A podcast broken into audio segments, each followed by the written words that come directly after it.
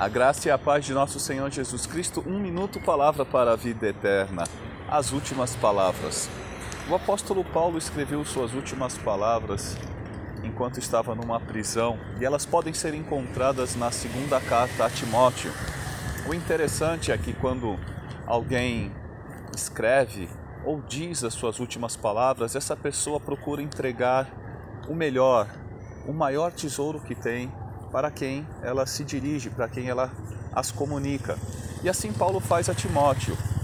Já no capítulo 1, nós a cada versículo teríamos muitas coisas a ponderar, porque são as últimas palavras, são os maiores tesouros que Paulo tem e está entregando ali.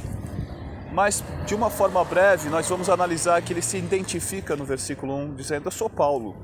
Isso quer dizer eu sou Paulo, poderia ser Renato, poderia ser João, poderia ser José, poderia ser Maria, qualquer nome. Mas o que interessa mesmo é que eu sou um seguidor de Jesus Cristo, eu sou aquele que vai depois dele, que continua é, espalhando as boas novas do Evangelho, segundo a vontade de Deus, porque Deus tem esse propósito para a minha vida e de acordo com as promessas de vida que ele tem em Jesus Cristo, promessa de salvação chegando a todos os homens, promessa de vida eterna chegando a todos os nomes em Jesus Cristo. Aleluia!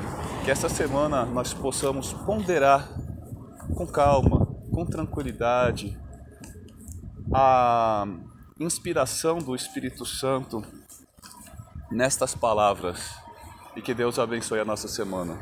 Amém.